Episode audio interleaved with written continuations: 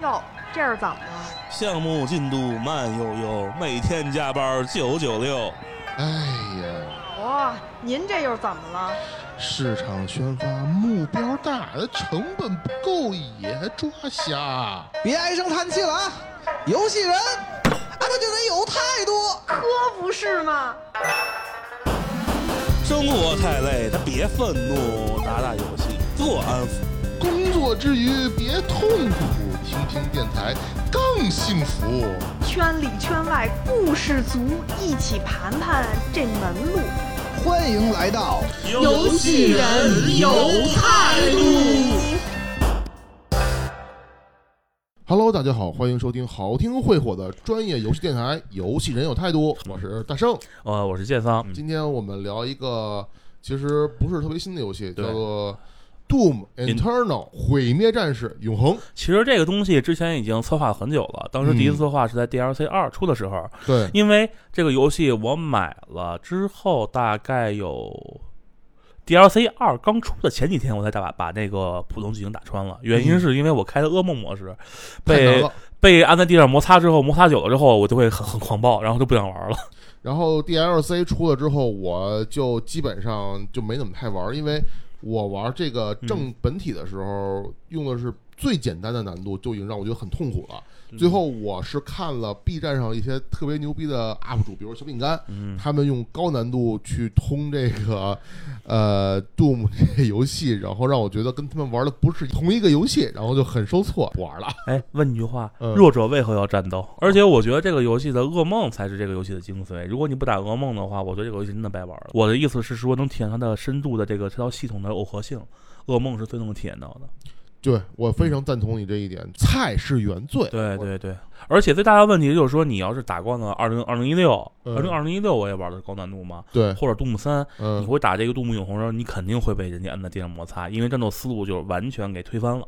没错。所以今天我们要来好好聊一聊这款游戏的设计、对，啊，尤其是大斧子玩家，我操，剑桑，嗯我操，太牛逼了！不是不是，我只是我只是后来突然间觉醒，知道这游戏怎么打了，被虐的虐出灵感来了，然后发现只能这么打。嗯，嗯，那好，那咱啊们先聊一聊这个关于杜牧永恒的初体验吧。对，就像我刚才说的，它其实是杜牧的完全体，它也是非常复古的设计，嗯，就是完全是复古到初代设计的。当然，肯定还有更多现代的元素啊，比如说什么 Hill 的啦，比如说那些。设计了，比如说手感什么的，包括那些武器轮什么的。对，我知道武器轮是做什么用的了，哦这是来自制作者的怜悯。哦，那个是来自制作者的怜悯，真的，整个永恒是一种非常快节奏的游戏嘛。当你处在高速运动当中的时候，你需要歇的时候，你就打开你的武器轮儿，然后让你稍微缓一下再继续，不然的话，你这真整个人会废的。当然，这个东西本身可能是为了给主机端去优化的，对，但是实际上在 PC 上之后，它有一个另外的功能。我、靠，真的，你这一层可是真的是在大气层，我是没有想到。而且我当时是看了很多 B 站的 UP 主之后，才发现这个武器的切枪，它其实是一个玩法之一。它本身是一个是一个相当于一个你你的流程之一，但是它我是把它用来切枪是一方面，另外一方面我是把它用来做一缓冲。我说切枪是什么意思？就嗯 Q 键、q 键那个切枪，它就是就是你你快速一按之后，你两个枪之间它啊其实有一定的就是快速返回那个嘛。我玩那个杜牧永恒，感觉嗯就是它这次新加入了很多场景互动元素，呃，例如机关。机关其实也算是新的，但是其实也不算是这太太个这个东西太常规了，它只是让你的玩法扩展了一下。哎，对，就包括它其实也是有一定的嗯思路流程，不太一样。但其实你用过那机关吗？反正我觉得啊，嗯这款游戏如果说你要是能成为背板达人的话，嗯它每一个战斗环节，它都对只有一个唯一的最优解。呃，这么说吧，这个游戏其实我觉得啊，嗯，就是跟忍龙差不多，忍龙黑。你要去计算最优解，去计算你怎么对当前情况进行进行反馈、对处理，包括你的武器，武器如何使用合理，如何能够先打谁后打谁。对这样的话，小怪会给你进行一种非常合理的降维打击，把你摁在地上摩擦。嗯而且它这种快感，我觉得更像是一种叠加式，不断累积、不断累积，然后突然爆掉那种快感对感。动物的更强调这种你自我自我成长，去打赢一个一个难关，你强对方也强啊，当然也可能对方不是很强啊。或者说，我们可不可以这么理解？嗯杜牧起码你玩单人的时候，他的快感更加来自于说你自我的一个成长突破自己对极限。对对，包括你的玩法学习、逻辑嗯理解、玩法渗透，嗯跟其实跟忍龙一个道理嘛。忍龙你要你要打爽的话，真的是那种刀光剑影的感觉。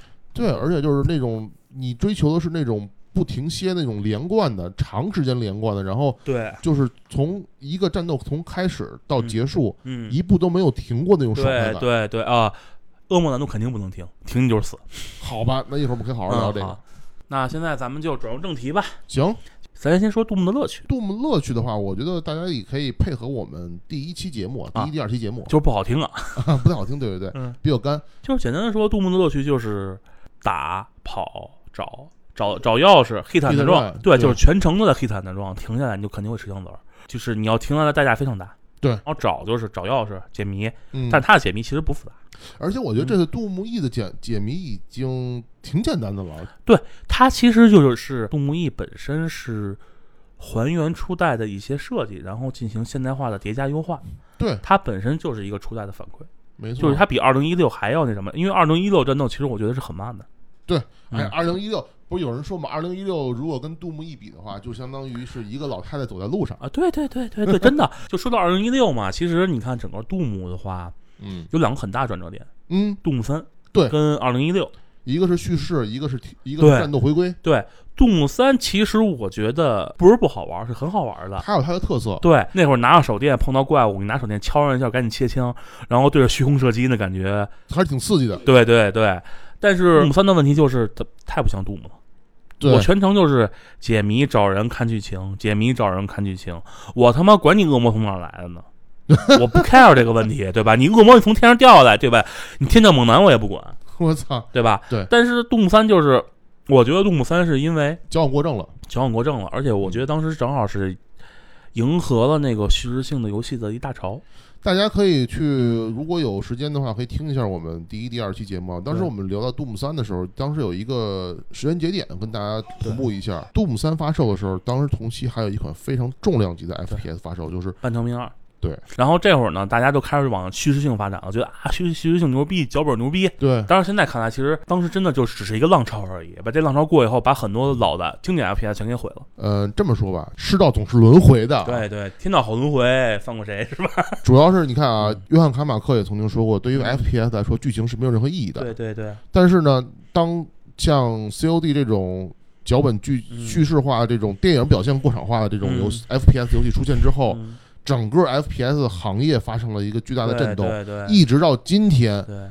这个他们发现叙事电影化这种 FPS 又走到了一个瓶颈，对。然后所以这种呃 old school 的这种风格的 FPS 又重新回归了。当然，那个是我们一会儿后边的一趴会聊的这个问题，对。对，因为这件事儿导致了杜牧的转型，然后到二零一六年呢，又转了回来又，转了回来，但是对转了回来并不成功。他当时是其实，如果作为研发角度来讲，我并不敢嗯突然间加了那么老东西，然后大家可能发现这东西像杜牧，嗯像我玩的杜牧，但是有点很奇怪的部分，明白就。是有改进，但是没有那个特呃，就但是我觉得不到不到那个点上，对。然后呢，杜牧永恒。我操，文艺复兴，真的就就就直接文艺复兴了，你知道吗？实际上，杜牧从开始到现在分为两个流派，对，一个是老 old school 流派，就是杜牧永恒和一二，嗯，还有新的流派就是三和一六。我为什么把一六分过？因为它其实还是继承三的。对，他们其实有这么几个设计方式吧，嗯，一个是目标非常明确，杀掉所有活着的东西，然后找到出口。对，存在非常少量的非强制性的辅助玩法，好比说一六之后嘛，比如什么找符文啦之类的，对吧？找那个小玩偶啦，对对对对对，其实收集并不是很重要，因为你的东西其实够用。是的。还有就是节奏非常快，就要穿溜冰鞋，全场飞奔，然后呢没有多余的剧情介绍和演出。嗯，当然，这个东西呢是因人而异吧，因为从三之后，就是嗯。实际上也是为了适应在现在玩家的口味，它还是加了一些剧情的。对，对，然后呢，还有那个大部分武器是没有不再不不存在飞行轨迹的，就是但是这东西它不追寻的是真实物理世界中的枪枪弹的设计，对对对，就是我不会在虚拟世界中真实去寻找真实的东西，对。它就是一个虚构的东西，我知道你爽就行了，对。对吧？还有一个呢，就是用脚捡道具，啊，就是我要用脚去把道具捡起来。这东西就不用说了嘛，这是传统了。虽然被人很吐槽用用用用脚捡道具，但是这东西的确是为了，它不会让你因为这个东西去去割断你的一个节奏，对，对吧？你看好多东西有一些东西游戏，嗯，有那种用手去剪的吧，我记得它还要按 F，啊，对对对，这种东西我觉得不是不好，嗯，但是这个东西是。就是把你的游戏节奏割裂，对我就说 COD，不好意思 战地也可以嘛。啊、战地还好吧？啊，不过战地是另外一个玩法。对，对对对，然后还有一个呢，就霸体，嗯。就是你你你受到攻击的时候，你的东西，你的你的准头不会乱跳，然后你可以及时反馈。嗯，就是因为你看啊，COD 什么打完枪你噔噔噔往上跳，对。它是唯一手机反馈，对。但有一个问题就是，它你跳的时候，你要反击都反击不到。就我可能有些时候我选择跟人对枪，嗯，我就我跟跟你升刚，其实就还是两个两个不同的思路嘛，就是它杜姆它是不追求这个真实物理世界里边的这个枪械，对对对，还有一个呢就是高反馈，嗯他所有东西其实反馈很很爽，嗯而且他的武器给你的反馈是非常到位的。嗯，我火箭筒打上爆裂，这就是一反馈点。对对吧？然后也是，而且包括你去捡东西也好，或者处于危机状态的话，他不是用那种干扰你的环境，他是用一种更更那种明显，但是能让你继续进行，就是它的核心就是让你继续玩，而且不是让你那种啊，你现在红，你现在血红了，你要回躲一个躲一个掩体喘气去，他不会，我操它不会这么去设计我。跟你说，这血包这个设计的回归啊，啊我觉得真的真正他妈的复古，对对对，就这种文艺，复兴了。就是我不要你什么猛男都是不喘气的，而且猛男牛逼就是在于一丝血通关丝血反杀那叫。啊，行吧你？要知道，我在打永恒的时候经常丝血反杀。还有一个呢，就是他的兴奋点，哎，对这个要它说一下兴奋点就是处决。这个处决真的是，我觉得在二零一六，我觉得处决是可有可无的东西，嗯，但是在永恒里面呢，它是一个强制的东西。玩法对，但是这个处决实际上有一个问题，就是处决是让你在兴奋的时候给你叠 buff，哦，他的他给你叠的 buff，一个是设计上的 buff，另外一个是感官上的 buff。尤其是那种你丝血反杀的感觉，对，就是那种你你前面被人你你有 N 次，然后最后丝血反杀直接上一个处决，无以无以言表，特别美妙，你知道吗？对，就像刚才我说的，就是嗯它跟忍龙可能比较像，就是它那对种快感是一层一层叠加，对，打完以后整个人感觉那种，通透，一套连招行云流水，就差对上面加一个连招那表了。对对对，真的。然后就是它的还有一个就是设计上的节奏，实际上是非常细，就特别它特别细心安排这个节奏，包括你的什么样战斗之间的节奏，嗯，还有一个持久性大概多长时间。它不像黑魂那种可能是故意堆怪去坑你，杜牧的话是让你看的东西，你大概能估吗你该后面怎么打。就基本上来说，你要打出来你自己的套路，然后你玩到了它的机制的明确点之后，你一看到这个场景有多少怪，怎么布局，什么时候刷刷什么样的怪，你就大概知道这个游戏设计者他是怎么想。好比说我刷出一个怪，嗯，突然刷出一大怪，对我对一打完刷出大怪，然后我当时看的情况下，我可能会先一先溜嘛，因为我要琢磨怎么去打。嗯，然后再看一下整场形势，嗯然后决定我的战术。对。他经常这样的，因为每个怪其实他的他的攻击方式和套路你都明白，对就是我全明白，就是怎么解的问题。他会让你在不断尝试中找到那个你那个对所谓的最优解。对对对，还有一个就是之前我说过，就是杜牧的其实战斗设计是关卡制的，就是一个一个一个关卡把你封到这里面对。打，对。打完了就再去让下一个。你下一关卡，嗯，中间的部分我需要填充一些东西啊，对啊。吧？我不能让你直接走直线啊，对，就是什么？就是探索。嗯他把这两个东西其实区分的非常清楚，你看到你的你你的快感是一浪接一浪的。而且就是说，如果是一头到尾一直往上走那种的话，它这个设计者对设计也不好设计。对，说到那个设计，杜姆系列一直在做减法，不会给你塞太多没用的东西，就是你每把枪都是有用的。他会通过设计让你知道这个每一个武器都是要物尽其用。对对对，而且包括那个 Q 的，它啊也在给你消减，只把最关键的东西放进去，以战斗为主，嗯其他东西都是辅助。当然，一三这个东西呢，我不好说，嗯不是，不好意思，说是杜牧三，嗯。它呢其实就是那种孩子遵循老杜牧的设计原则，嗯，但是它加太多让你觉得累赘的东西了。我觉得你说杜牧三，嗯。我觉得这就可能跟咱们这次的话题不太对，一致，因为杜牧三它确实是一个你必须要单独拎出来的对对对，所以说就是我们现在所有说的呢，都是把杜牧三给排除了，因为这个东西我没法说，好玩归好玩，但是它如果不是杜牧的话，我觉得可能性会更高。它要不是杜牧，可能是个满分游戏，对对，但它就是因为是杜牧，所以对它是个不及格的游戏。对对，所以说这个东西我们就不提了吧。对大概上面这些呢，就是说的我们针对于杜牧的一些设计思路，整体杜牧的设计思路，嗯，就是这是一些大概玩法或者爽点之类的。对，然后呢，咱们现在就说正题。毁灭战士永恒。跟老杜牧相比，除了继承上面这些东西的话，他还设计了更多他自己的东西。真的是，嗯我觉得是一种全面进化。比如说，我觉得这次加入最爽的一点就是嗯全场翻飞啊，啊，对，这是我要了解关卡设计的部分，嗯，就是因为它的这个这么设计，才导致你会全场翻飞。如果它不这么设计的话，那你可能飞不起来。对它首先呢，优点是说继承无印版，就是老版本的嗯，所有设计思路，就上面我说的一些什么什么减法之类的，它进行了一个优化，对包，括哪些呢？先用战斗反馈，嗯就是强调处决和战斗反馈。嗯就是他的处决，之前我也说了，他为什么让你处决，嗯，是因为第一个是给你一个终结的快感，对因为杜牧核心的卖点就是暴力，暴力是什么呢？就是我手撕鬼子，嗯，这是一个很重要的一环，包括我拿刀把对方以一个很残暴的方式消灭掉，对，这东西是一个快感。然后呢，他不但强调这一方面，而且他处决你知道还有什么用吗？是让你进行一个短暂的休息。短暂的休息以及补充，而你要算出来你这个处决对在什么时候以什么方式对最准确的处决对它，，而且有处决你要是用错了的话，你就死了。我经常因为处决多了以后，后面被人被人围起来了。因为你每一次处决它动画它时间它是不一样的，对，就算你用加快处决方式，后来就是它有一个符文，呃，是能力吧，加快处决。虽然能加快，但有一个问题就是，你怎么能保证你加快完之后，对方没有那围起来呢？所以先杀哪个怪，后杀哪个怪，其实是一个很有学问的东西。而且处决还有一个作用是什么？能帮你瞬间逃出逃出包围，哦因为它它就不处决距离嘛，就有可能就是你碰见包围了，你着急处决，啪你就飞过去了。这也是给你嗯新的一条思路。然后就说到一刚才你说那个上下翻飞了，嗯每个怪物它的设计上来说，它都是有作用的，它不是无无意义的去设计一个纯粹炮灰怪物。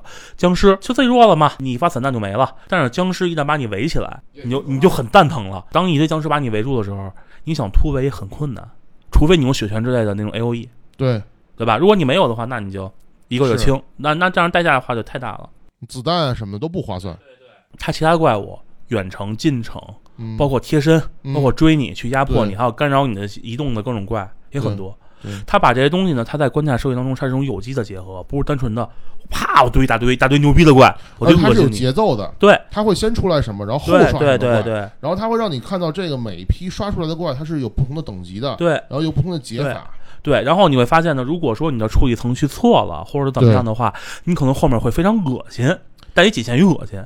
嗯，而且对对吧反正但是高难度肯定会死。呃，我就经常是因为突然间刷入地狱男爵，我整个人就崩了，因为地狱男爵的话，你短时间内打不死他的。对，然后再加上其他的一些小怪去对干干扰你，你会觉得我操，我不知道该怎么打了。那个就是有一个很重要的解法，就是你需要在他背后去输出，背后输出它会可能稍微更高一点。就是反正你肯定不能正面打，正面打它伤害伤害伤害很高的。我是会先让那种用重火力赏到一炮，然后赶紧跑，全场跑、侧跑、嗯打挡炮，然后用个冲刺躲开，对，然后我躲开以后呢，然后我再继续输出，觉得打打不过了赶紧跑，然后找找小怪去回回血什么的。那小怪其实留的目的就是让你用电锯来回血，对，它的核心的目的是为了回血。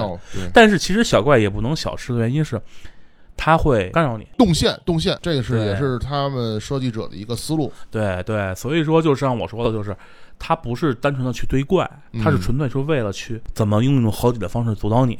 但是这个东西有一个问题，就是 DLC 一嗯，DLC 一呢，很多人都很抱怨的原因就是他是故意的堆怪恶心你，他说白了，他可能还是时间原因没有好好设计。比如什么突然间出了双斧，当时 DLC 一为什么早期很多人抱怨，很多人直接开骂说你们他妈故意的吧？好像 DLC 一他们当时制作组确实有点赶工的这个迹象，对对对，但是二的话就是很合理了，腐男啊打起来确实很他妈痛苦。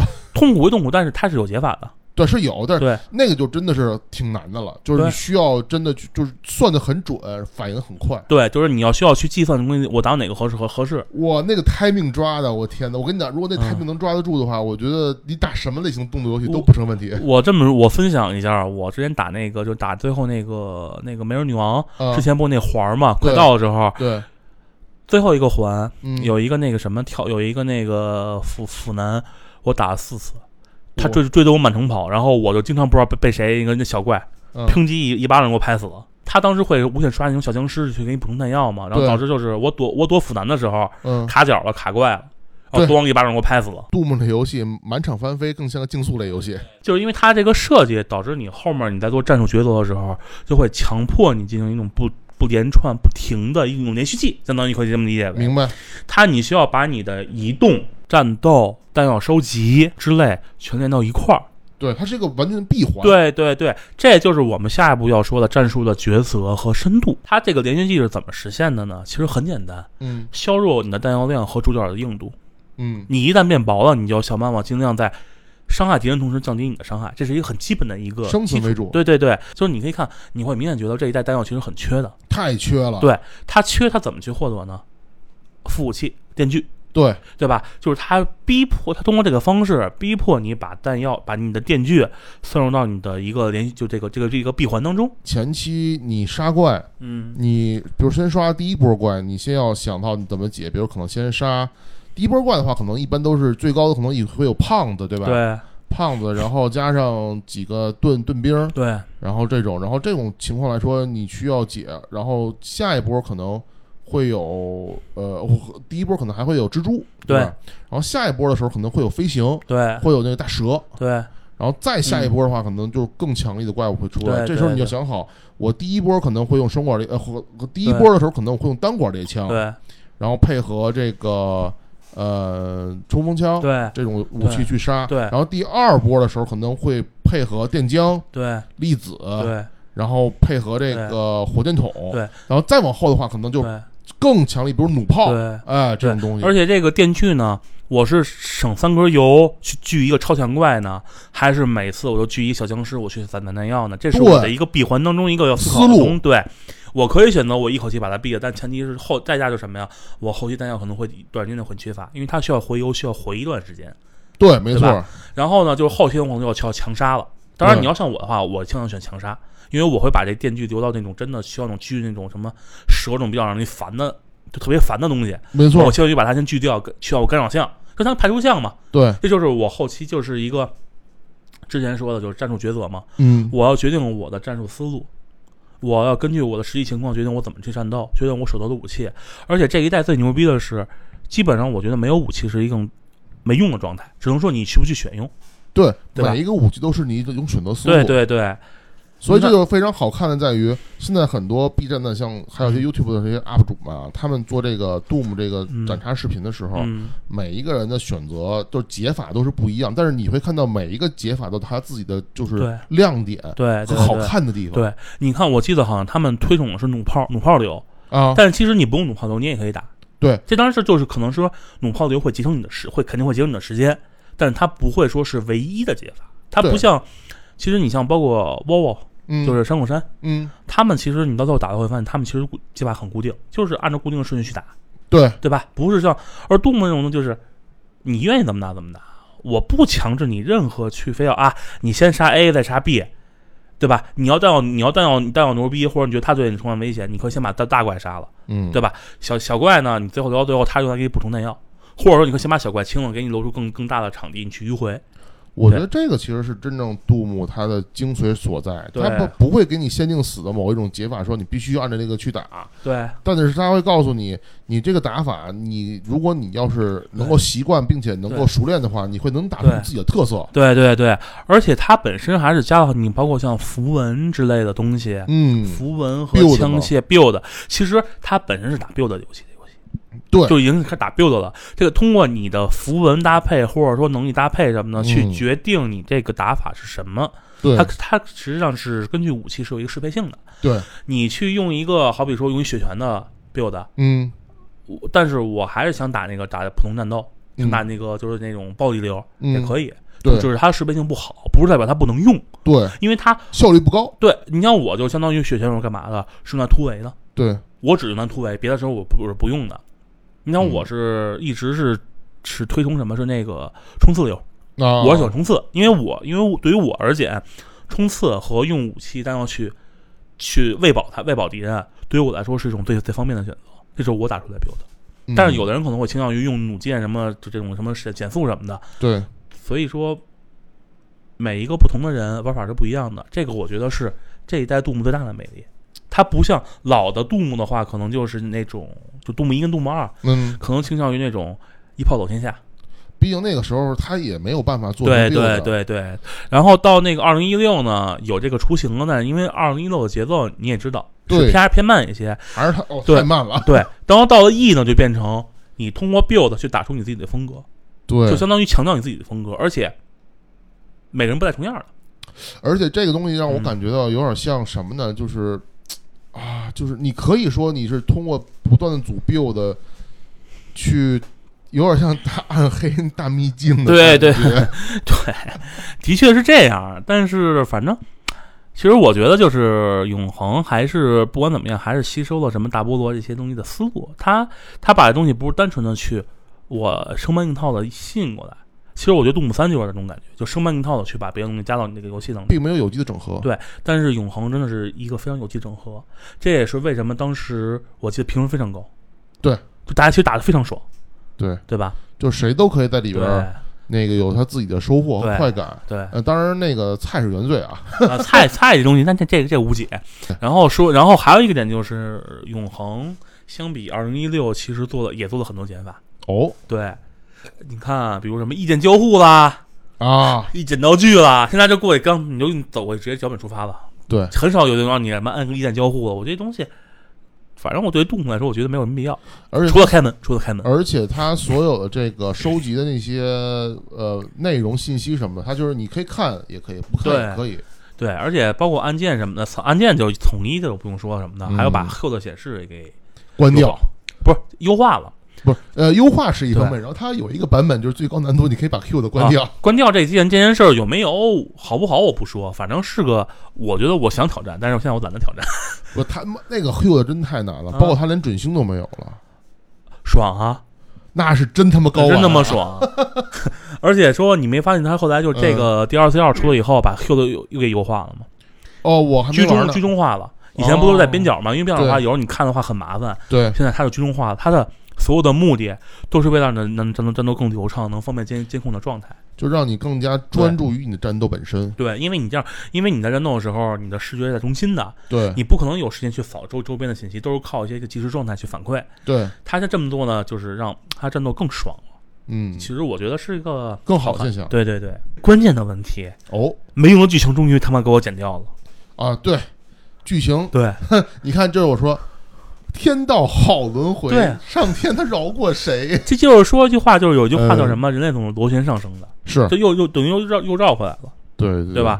所以说，剧情好不好？这一代其实剧情大家都挺喜欢的。而且我觉得他其实补了很多坑。对对对，虽然说 Who's Your Daddy 这个梗儿，这梗又又又又来回来了，嗯，但是整体来说，整体剧情，反正动物八人很满意，觉得有嗯深挖的可能性，而且像我这种不喜欢的人，也可以完全就跳过。行，说这么多赞扬的话了，说点批评的吧，对我觉得对一个游戏光说赞扬不说批评是在侮辱这个游戏。关键是也不符合咱们台调性。对，反正我批评别人的时候，绝对绝对不心软的。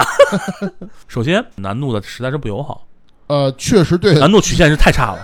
这玩意儿就跟咱们对电台一样，对太垂直不够不够破圈儿。对，就是噩梦难度跟普通难度嗯打游戏，就是哦哦是普通普通难度你站撸是没准可以的，啊，噩梦难度你站撸，嗯，站撸僵尸能教你教教你做人好吗？噩梦呃弄的话，最简单的小兵都能把你弄死。对对，而且还有一个最大的问题就是说到噩梦难度，因为我玩的噩梦难度嘛，我有体现它的难度曲线，难度曲线真的是太不平衡了。就是你早期你的武器并不多，对就导致你的战斗非常累。对，因为你没有那么多战术去选择，你只能跑跳，而且还特别特别慢。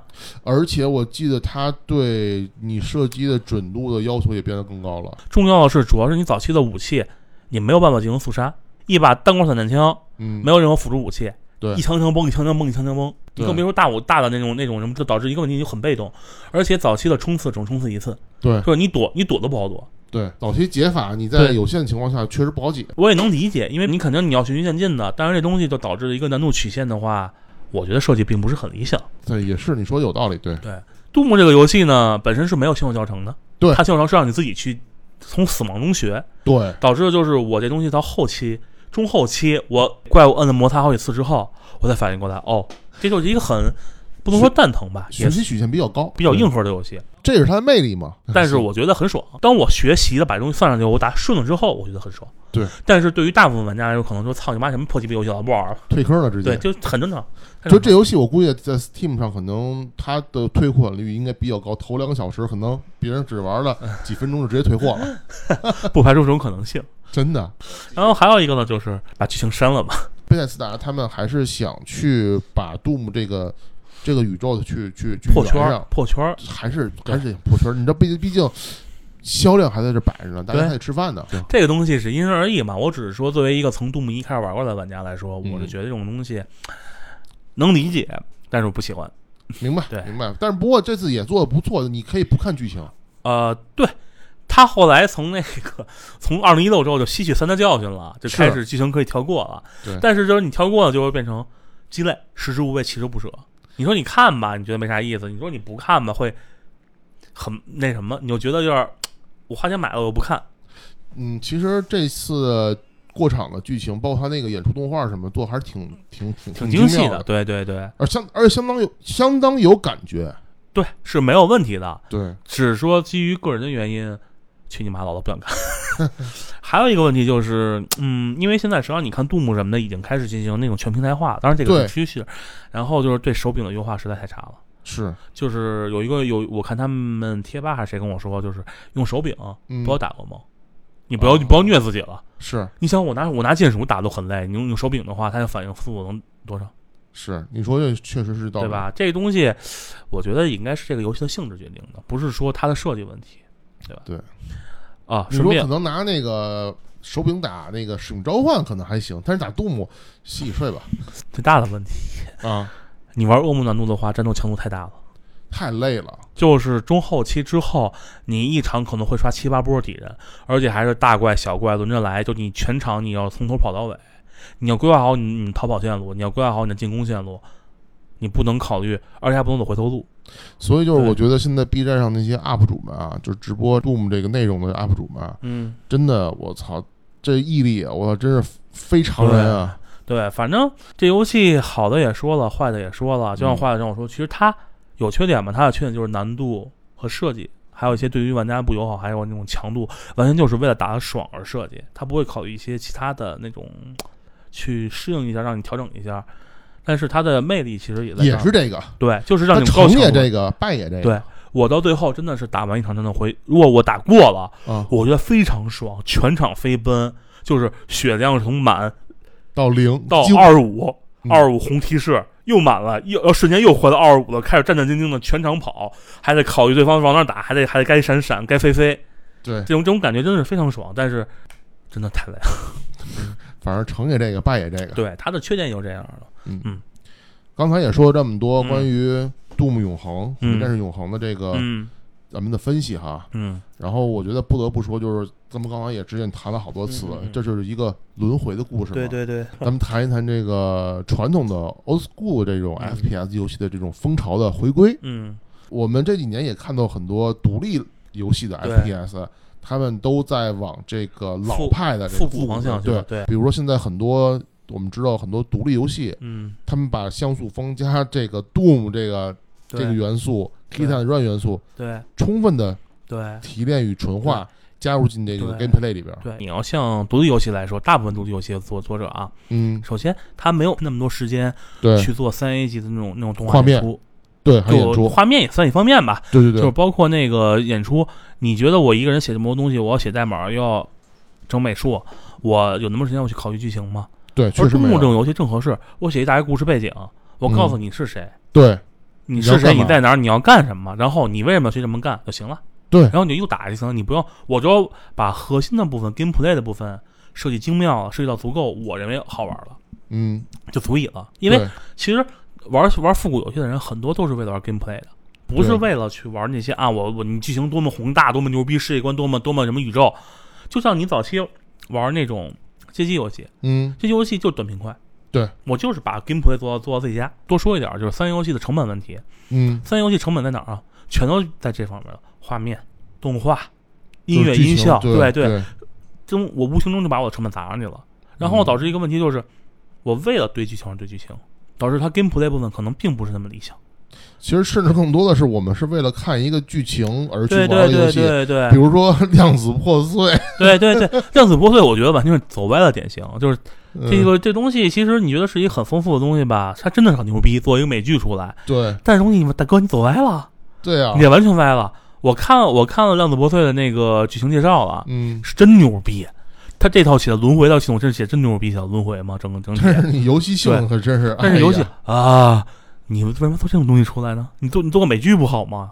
对，包括其实你看现在就是游戏，它现在也往着两个方向去发展啊，嗯一个就是你往纯故事向的对剧情体验，对比如像《量子破碎》或对像 Control 控制，对包括甚至说底特律变人这种，对它是讲对故事，对对纯对对对属故事。其实对于 FPS 游戏来说，它现在也已经向着这两个方向对去发展。一个就是说，你要不要去做真正的纯粹提炼你的 gameplay，对对吧对，Doom ID？ID 他们一直在做这个。东西，对对，然后另外一种的话，就是说像你做剧情的展示，比如说，呃，像这个 COD。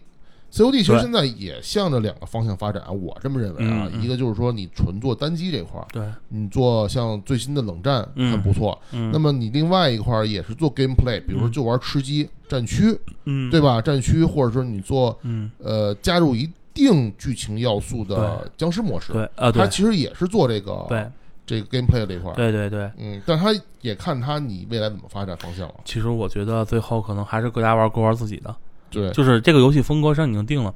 而且其实现在我有有点有解理理解巨胖为什么不做不会数三了，他这就不对啊，不好意思，那叫大于二小于四，不好意思，他为什么不做？是因为他其实他自己也不太知道怎么该怎么该怎么做这东西。你一旦做做做私了，他这个半条命这个这个 IP 就完蛋，他肯定会背负骂名。与其说多说多做的话，我还不如不做。所以说我觉得阿历克斯是一个非常好的尝试，他把一个新的 play gameplay 的玩法引入进来之后，去尝试着补充一个新的剧情世界观。但是我是觉得这东西，首先他把坑给填了。啊，对对对对对，他等于他最后结局把那坑给填了，终于说那个班那个弗里曼他们是怎么怎么怎么得救的，哦，对吧？？但是这这这有一个问题就是，我觉得剧社啊威社剧胖就适合去做一些新的东西，它不适合去叠加。嗯，我的推断就是他，你看《半条命一》嗯，开创了一个叙事的也算是高潮吧，就第一次也算是怎么反正别管怎么着是它是有引用一个剧情，而且还写的非常好。对，然后二呢就引用各种新的技术，包括那个 Source 引擎，包括 Gameplay。对对 gameplay 真的是非常好。当年是《动物三》嗯，加了剧情，但是没人说，只说说它的效果。然后，但是《半条命二》从剧情到那个，玩法的画面全都是最牛逼的。对对对，这咱就没得说了。对对对部署三的原因是因为他也不知道该怎么做了。艾利克斯正好给他开了一条路。对，对我觉得这这点也是，可能也是对所有的开发商们吧，嗯，一个新的可能性的选择。对。但是 VR 这个东西，我始终觉得是未来是一个趋势，是但还现在嗯在这个时代，可能还不到成熟的时候。绝对不到。嗯因为各种需求我不提，还有包括各种硬件，还有现在说白了还是脑袋后面脱线。啊，这这点是太恶心了。什么时候能实现全无线了？我觉得这个东西才能真正的是一个可以说普及到玩家当中，对，而且我也期待去普及，是的，对因为这个作为一个研发者来说是种全新的尝试，我可以。作为从交互角度来说，嗯，我可以去做出更符合真实世界的，不像以前了。对，这就是一个完全一个新的层次的东西了，对就跟我们以前的所说的这种纯粹电子游戏，又是一个新的形态了。而且就包括以后 FPS 这种，你就是之前 PS 就说到这个 FPS，啊我玩的唯一一个 VR FPS 是那个防火墙，还记得吗？PS 的防火墙。哦哦，那个东西我拿它有一个枪械控制器，就 control 嘛，用那个去打，嗯，特别爽。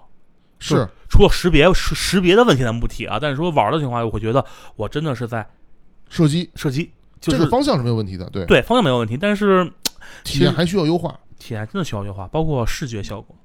嗯，这个东西，我觉得相信随着时间的推移，包括硬件发展，肯定可以解决了。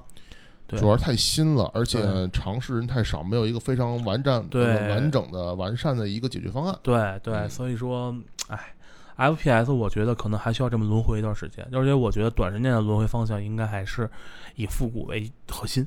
对我们经历了复古的开始，然后经历了剧情的对。起升，然后现在又到复古的一个轮回。对。看看我们下一个时代还会有一些什么样的可能性吧？行吧，也说了这么多关于嗯，《毁灭战士永恒》（Doom Eternal） 这款游戏嗯，又聊了很多关于老派、的老派的东西，老派东西回归。嗯，呃，也希望下一个时代 FPS 游戏能够突破它自己原有的极限。嗯，嗯，我觉得没有关系，因为人类总是螺旋上升的嘛。嗯，我们也期待下一个时代，嗯看看能不能真的就是说 FPS 游戏能够有一个新的突破，就像 Alex 这种产品能够嗯大量的崛起。嗯这个我觉得 Alex 就是一个标杆儿。那么我们这一期游戏人有态度差不多就是这么个内容，感谢大家收听这一次的游戏人有态度，啊，我是剑桑，我是大圣，嗯，我们下次再见，下次再见，嗯，拜。拜拜